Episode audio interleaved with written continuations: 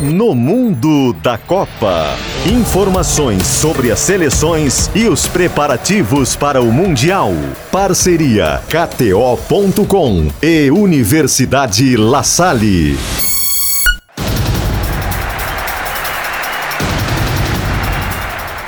Salve, salve! Muito boa tarde para quem está conosco aqui na Rádio Gaúcha neste sábado 24 de fevereiro de 2024. Estamos às vésperas da primeira convocação do técnico Dorival Júnior na seleção brasileira. Eu sou o Lucas Arruda e neste sábado tenho a missão de substituir o titular deste espaço, Eduardo Gabardo está curtindo as suas merecidas férias. E temos muitas coisas para falar aqui no No Mundo da Copa. Que tem a força de KTO.com, onde a diversão acontece, e Unilassale, folia de matrículas Unilassale. Aproveite os descontos e inscreva-se.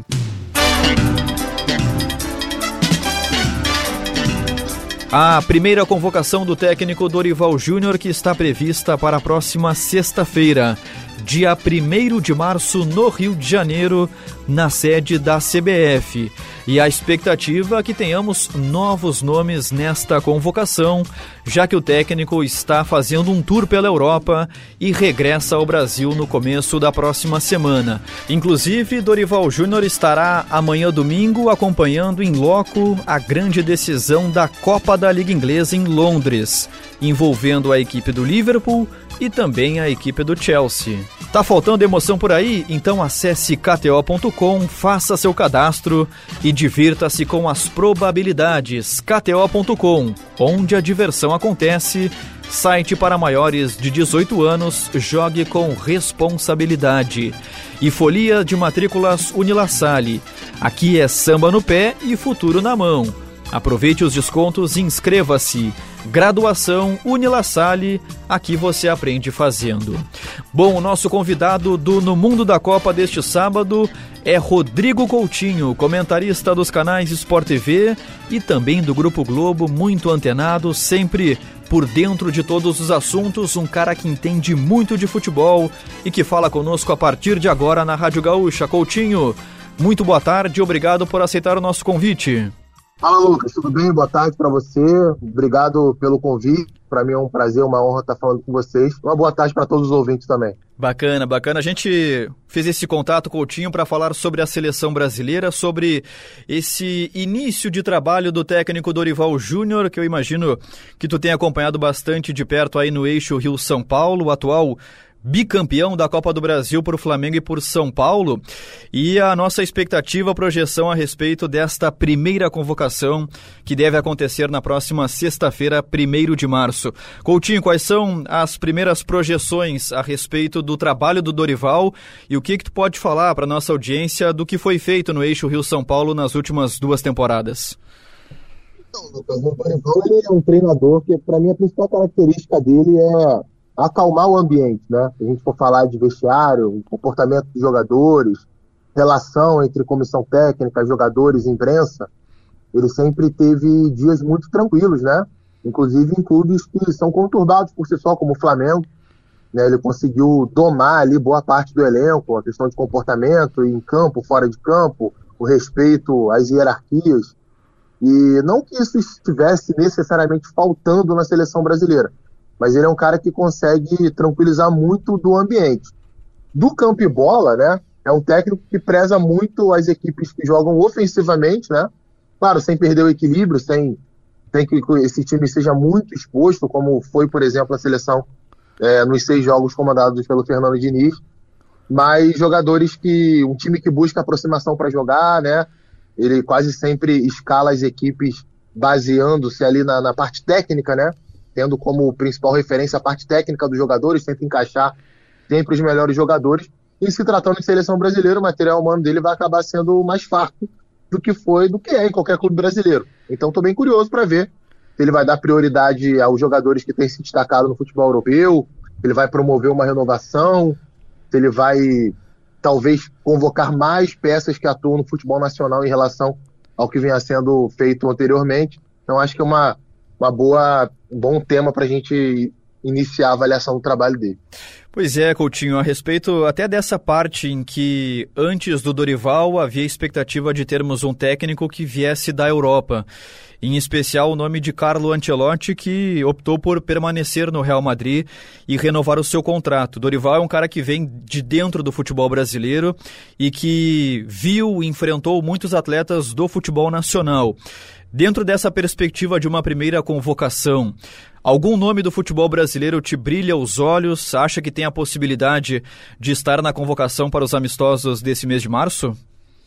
Muito particular com relação a isso, né? Por mais que o futebol brasileiro ele tenha melhorado muito nos últimos anos, né? se a gente pegar aí, a gente hoje tem um campeonato melhor, por exemplo, que o campeonato português, né? melhor que o campeonato holandês, melhor que alguns campeonatos da Europa, e se tratando de América do Sul está bem à frente, eu ainda acho que o melhor, né, o, o melhor material humano possível para a seleção, para o nível de enfrentamento da seleção, e aí pensando em Copa do Mundo, pensando nos amistosos contra as principais seleções do mundo, ele ainda não está aqui no Brasil.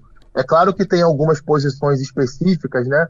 Como o terceiro goleiro, por exemplo, como um lateral direito reserva, talvez ali um jogador de, de ataque para o centro do ataque reserva, talvez a gente possa ainda buscar nomes aqui. Mas eu, com toda sinceridade, é, acho que não foge muito daquilo que a gente viu recentemente convocado, não. Acho que o André do Fluminense é um nome que precisa estar na lista, até pelo senso de renovação, pelo nível que ele tem apresentado aqui no futebol brasileiro. E eu tenho, sinceramente, dificuldade de enxergar um outro nome aqui no Brasil que, que seja aquele nome que, para mim, é, é inconcebível ele não estar. Né? Eu gostava muito do Beraldo, aqui no Brasil ainda, né? Mas já se, se transferiu para o futebol francês, está no futebol europeu. Então acho que um nome que para mim não pode ficar de fora que atua no Brasil nesse momento só o André. Estamos conversando aqui na Rádio Gaúcha com Rodrigo Coutinho, comentarista dos canais Sport TV e também do Grupo Globo. Coutinho, fiz uma lista aqui de jogadores, é, eu coloquei como jogadores jovens brasileiros que podem aparecer nessa lista do Dorival. É, como são muitos nomes, eu vou até separar por países de repente. E eu queria saber a tua opinião sobre a possibilidade e uma breve análise do que está acontecendo com esse jogador ou com esses jogadores nessa temporada na Europa. Na Espanha, Coutinho, temos o Samuel Lino no Atlético de Madrid, que vem se destacando e até acho que numa posição que a seleção é, não tem hoje, uma espécie de, de ala esquerdo.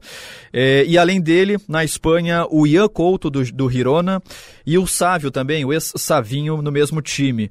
E por fim, na Espanha, o Vitor Roque no Barcelona, que recém chegou ao clube catalão e está buscando o seu espaço também por lá. É, eu ainda acho que o Gabriel Jesus é o melhor camisa 9 disponível para a seleção, mesmo ele não tendo tido boas atuações pela seleção brasileira, mas acho que aquilo que ele faz no campeonato mais difícil do mundo nas últimas temporadas não pode ser deixado de lado. É um jogador regular em bom nível no Arsenal, um dos melhores times do mundo hoje. É, é, claro que a parte mental dele nos jogos da seleção tem que, ter, tem que ser considerado, mas eu não consigo ver esse jogador fora da seleção. Mas o Vitor Roque, ele é uma das peças que precisam ganhar oportunidade, precisam entrar no time aos poucos, assim como o Hendrick, assim como o Marcos Leonardo, né? Eles fazem parte de jogadores que a gente olha e pode talvez vir em 2026 como titular da seleção brasileira. Então, ele merece sim dar uma oportunidade, por mais que não venha sendo titular do, do Barcelona. Um outro nome que você citou que eu acho importante a gente colocar nesse mesmo patamar, a gente pode dizer assim, é o Ian Couto. O Ian Couto, ele mesmo ele recebeu a oportunidade com o Fernandinho na seleção e ele foi bem, né? ele não foi mal. Inclusive, um jogo que a seleção brasileira foi muito mal contra o Uruguai fora de casa, ele foi um dos melhores jogadores do Brasil naquela partida. Então, sinceramente, eu não compreendi porque que ele não foi chamado depois pelo Fernando Diniz na última convocação, enquanto ele foi técnico da seleção. E se a gente somar que é uma posição bem carente, né?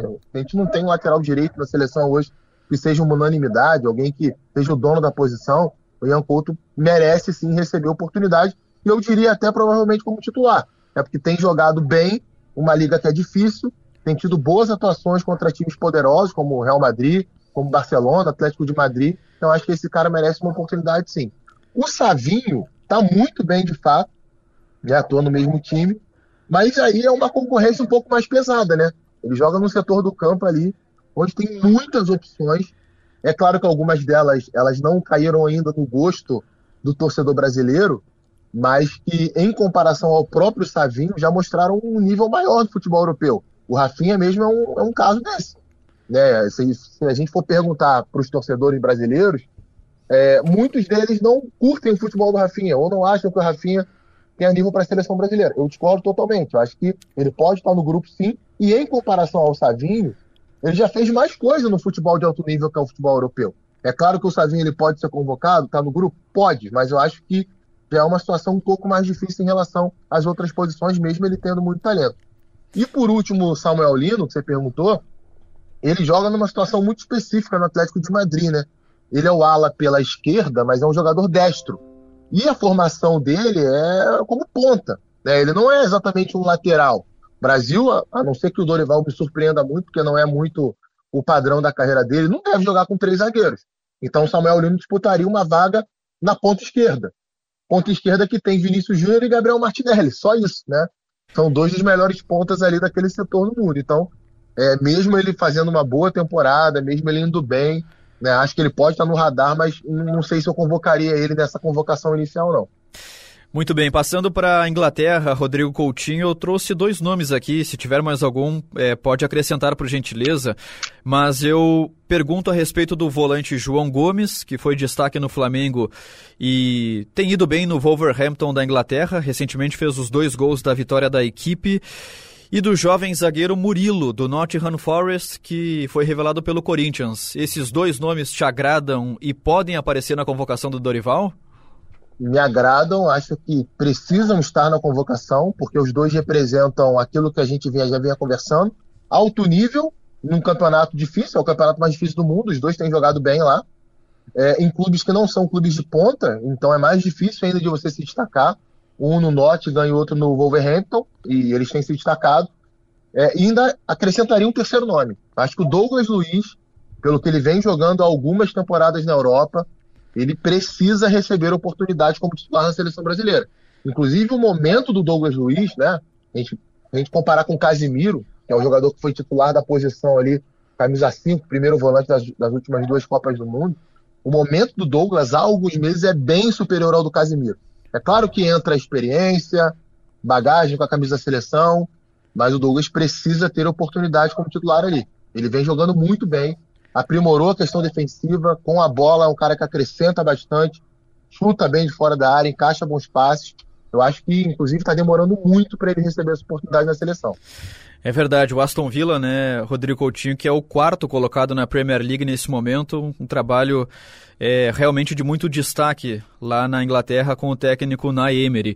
Eu vou fazer um combo agora, Coutinho, para a gente fechar nossa lista é, entre França e Portugal, e não necessariamente teremos apenas jovens jogadores, né, aquela gurizada que está abaixo dos 22, 23 anos.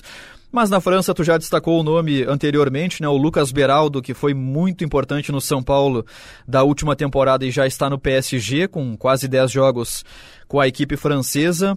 E em Portugal, os nomes do Marcos Leonardo, que tu também já citaste aqui na nossa conversa, centroavante do Benfica, o Arthur Cabral, que está na mesma situação lá em Portugal, e por fim o Galeno, que foi o destaque do Porto na vitória recente contra o Arsenal nas oitavas de final da Liga dos Campeões. O que, que a gente pode projetar a respeito desses nomes, Coutinho?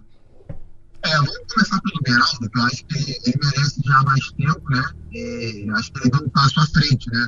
Em relação a esses outros nomes, porque por mais que o PSG seja um time dominante na França, ao contrário do que muita gente acha, o campeonato francês não é um campeonato fraco. Ele é um campeonato, inclusive, que a cada ano vários jogadores que se destacam no campeonato francês vão jogar o campeonato inglês. Se a gente for pegar o, em quantidade o êxodo de jogadores da França para a Inglaterra, é o maior possível que tem. Porque realmente tem muitos jogadores jovens bons lá e é uma liga muito física. É um campeonato difícil de jogar porque realmente o estilo de jogo, a arbitragem deixa correr mais, né? então é mais difícil de você se estabelecer fisicamente no campeonato desse. E é a intensidade o tempo inteiro, né? O jogo de transição o tempo inteiro. Eu, eu escalaria o Beraldo sim, eu convocaria assim o Beraldo, acho que é um jogador que é, tem nível altíssimo pensando numa projeção futura de inclusive brigar por uma titularidade de seleção. Eu acho inclusive que o Beraldo ele tem mais talento em relação ao Murilo. Talvez o Murilo nesse momento tenha mais imposição física, maturidade nessa questão em campo, mas o Beraldo eu vejo mais talento no Beraldo do que no Murilo. É, e aí os jogadores de Portugal, é, eu, eu, vejo um nível um pouco abaixo na liga de lá. Tá? Eu acho que é, é, claro que alguns deles são testados na Champions League. A gente viu essa semana aí é, o Porto, por exemplo, jogando, o Galeno decidindo um jogo importante do, do Porto contra o Arsenal. É, tem o Evanilson também, que tem se destacado como centroavante do Porto. Mas eu acho que são jogadores que ainda precisam dar um salto maior de qualidade. É, desses aí, acho que o Marcos Leonardo está mais próximo disso. Inclusive, eu acho que o Marcos Leonardo ele é mais jogador do que o Arthur Cabral. Ele tem mais valências do que o Arthur Cabral. Mas ainda precisa evoluir um pouquinho mais, se estabelecer para confirmar isso e merecer uma convocação para a seleção. Bom, a gente repassou aqui, Coutinho, algumas das principais ligas do futebol europeu. Eu deixei um nome para o final porque é uma notícia recente e que saiu também, inclusive, é, no site é, do Globo.com, Globesport.com. O Andrés Pereira, que está com 28 anos, é, é um dos principais nomes do Fulham na Inglaterra é, recusou o convite da seleção da Bélgica com o sonho de servir a seleção brasileira. A gente sabe, né, Coutinho, que o nome do Andréas Pereira, quando é dito aqui no Brasil, gera é, muitas reações em especial por conta daquela final de Libertadores contra o Palmeiras, quando jogava pelo Flamengo. É, 32 jogos na temporada, um gol marcado e seis assistências. Tem razão, Andréas Pereira, em sonhar com a amarelinha? Acho que tem razão, sim. Tem razão. Acho que é legal a gente até debater esse tema, né? Porque ele ficou muito marcado por aquele jogo contra o Palmeiras, aquela falha contra o Palmeiras, né? Mas pouca gente lembra que até ele cometer aquela falha, ele, ele era o melhor jogador do Flamengo em campo naquele jogo. Né? Ele vinha comandando as ações de meio campo do Flamengo, ele tinha sido responsável quase que direto pela melhora do Flamengo no segundo tempo daquela final contra o Palmeiras. Cometeu um erro, é verdade, né? É uma coisa que vai ficar uma mancha na, na carreira dele, mas é um jogador que essa volta dele ao futebol brasileiro e depois ser comprado pelo Fulham fez muito bem a ele. Ele mudou muito a atitude dele em campo. Ele é um jogador mais concentrado, ele passou a ser um jogador um pouco mais intenso dentro daquilo que são as características de jogo dele. Tem jogado mais adiantado no Fulham em relação ao que fazia no Flamengo. Né? No Flamengo ele jogou muito como um segundo homem de meio campo. No Fulham ele joga mais como meia mesmo atacante, ele por trás do, do centroavante, como se fosse um ponta de lança. É um jogador que tem muita técnica, finaliza muito bem, passa muito bem, é, precisa contribuir um pouco mais defensivamente, mas eu acho que ele pode sonhar principalmente pela carência que a gente tem no Brasil de jogadores com essa característica. A gente tem poucos jogadores na atual geração é, que tenham esse poder de gerenciar o jogo no meio campo. Acelerar quando tiver que acelerar, pisar na bola, cadenciar. Talvez o que mais se aproxime disso na seleção hoje, para mim, é um cara que é unanimidade é o Lucas Paquetá, né? Mas precisa de mais jogadores assim. Acho que o Andrés Pereira pode estar no grupo. Não diria que ele seria o titular ou que ele tem uma vaga garantida em todas as convocações, mas ele merece ser testado. E acho que a seleção belga ter se interessado em levá-lo é um bom indício disso. A gente sabe o quanto o trabalho feito pela Federação Belga é sério na captação de jogadores, né, no desenvolvimento de talentos não à toa tem tido as melhores gerações, uma das melhores gerações dos últimos ciclos de Mundial. Não foi tão bem é, em 2022 no Catar, mas a gente lembra bem o que a Bélgica fez em 2018, inclusive eliminando a seleção brasileira. Então eles estão atrás de renovação, de jogadores de talento. O Andreas Pereira é esse jogador. E assim como a gente citou o João Gomes e o Murilo, é, consegue se destacar num campeonato de alto nível num time que não é um time de ponta. O Furro não está entre os principais times da Liga Inglesa e ele tem se destacado por lá. Então acho que ele pode sonhar assim. Perfeito. Rodrigo Coutinho, para a gente encaminhar o nosso bate-papo aqui na Rádio Gaúcha, já agradecendo demais pela participação. É, muito se fala quando os fracassos aparecem na seleção brasileira, e independente da categoria, da sub-17, como aconteceu no último Mundial, até a seleção principal, que é o que está acontecendo hoje nas eliminatórias da Copa do Mundo, se questiona muito as gerações do futebol brasileiro. E a gente falou aqui sobre alguns dos principais nomes da nova geração, jogadores que têm entre 23 e 20 anos que podem aparecer na convocação do Dorival. É, mas qual que é a tua análise a respeito disso tudo? Sobre tratar gerações brasileiras como gerações ruins, e isso não é uma coisa que acontece somente hoje, aconteceu há 10 anos, por exemplo, na Copa do Brasil em 2014. Como é que tu avalia essa questão do futebol brasileiro e a sua formação de bons atletas? Então, Lucas, eu acho que isso fica muito à mercê do resultado que a seleção tem. Né? A gente é, tem uma cultura aqui no Brasil de só o campeão presta, né? Só o campeão vale. E se o Brasil não vencer a Copa do Mundo é um eterno fracasso. É até compreensível isso, porque é a seleção que mais venceu durante um período ali, né? Entre 58 e 70. Imagina de quatro Copas do Mundo, uma sequência de quatro Copas do Mundo, o Brasil ganhou três. Né? E com grandes seleções, com muitos craques. É claro que é, a gente não tem a primazia de ter um Pelé e um Garrincha, por exemplo, na mesma seleção, ou um Pelé e um Jairzinho, um Pelé e um Rivelino, mas nós temos sim uma ótima geração de jogadores. Nós temos sim ótimos jogadores. Acho que é, o Brasil teve bons trabalhos nas últimas duas Copas do Mundo. É claro que decepcionou no futebol jogado tanto na Rússia quanto no Catar, mas aí a gente pode colocar vários ingredientes nessa discussão desde a lesão de jogadores importantes como Renato Augusto, por exemplo, 2018, até a, a, fase de alguns atletas que chegaram àqueles mundiais, como o Felipe Coutinho, 18, como lesões de Neymar, enfim, Gabriel, o, próprio, o próprio Gabriel Jesus, que era um destaque inicialmente daquele ciclo de 2018. Então, é, são muitas coisas, né? É um, é um tema muito amplo para gente, a gente é, resumir em uma pergunta só. Mas eu acho que tem talento, né? E o fracasso mundial, cara, de base, a gente tem que ter muito cuidado com isso, porque o Brasil já cansou de ser campeão do mundo, sub-20, sub-17, com jogadores que depois não conseguiram vingar na, na carreira profissional. Né? Tem jogador que saiu de Mundial sub-20, sub-17 como craque do Mundial, seleção brasileira, e depois não conseguiu ter uma sequência de alto nível. E o contrário também já aconteceu. A gente já teve, por exemplo, a seleção. Lembro muito da seleção do pré-olímpico de 2004, e tinha Diego e Robinho, é uma seleção que não foi, não foi aquela, aquela Olimpíada. Ela foi eliminada na primeira fase daquele pré-olímpico. Né? E tinha vários jogadores de muito talento ali. Isso, isso, não pode ser um fator que vai definir a carreira de A, de B ou de C. Sabe? São muitas coisas envolvidas. Muitas e muitas vezes as seleções se reúnem para jogar esses mundiais não eram nem as primeiras opções ali do, do treinador. Hoje é difícil você conseguir liberação de alguns clubes né? tem lesão de jogador, enfim, então uma série de coisas que atrapalham. E é claro que não, não é legal, não, não quer dizer que está tudo bem, a seleção é, não ir bem no Mundial Sub-17, a seleção não se classificar para uma Olimpíada, não estou dizendo que está tudo bem, mas também não quer dizer que está tudo péssimo, né? não quer dizer que tudo que foi feito ali tem que ser jogado fora, que nenhum daquele jogador presta. É, a gente, a, o Brasil ainda é o país né, fora da Europa, né, e, e até dentro da Europa, é o país que mais escala jogadores a cada rodada de Champions League. E a gente está falando da principal competição internacional. É a competição de maior nível internacional.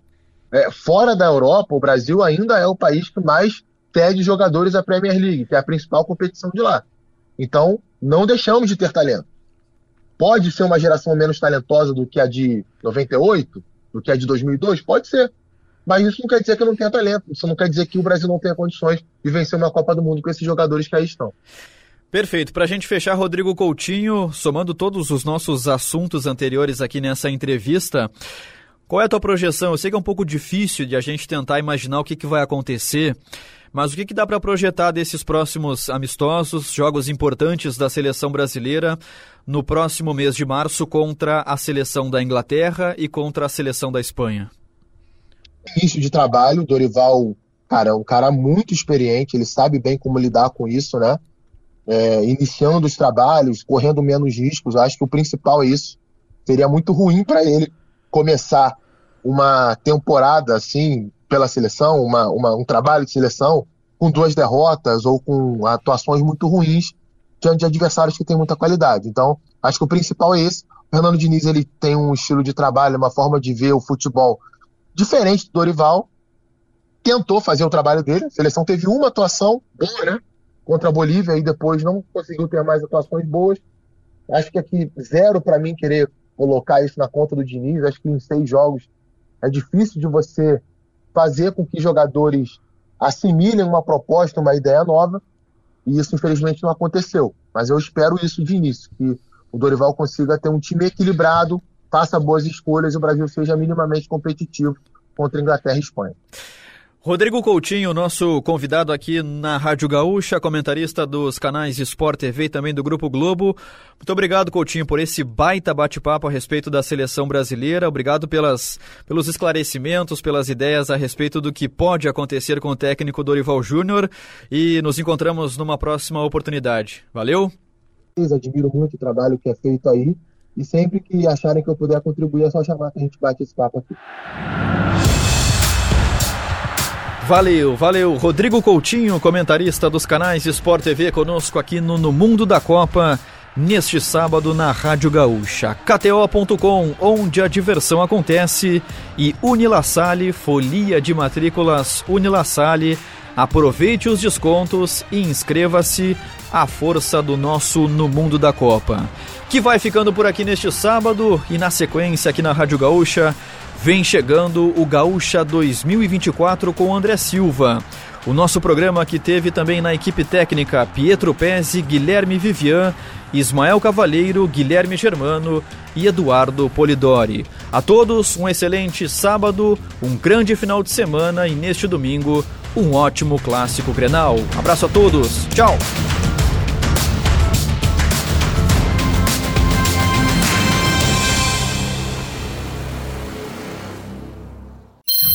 No Mundo da Copa. Informações sobre as seleções e os preparativos para o Mundial. Parceria KTO.com e Universidade La Salle.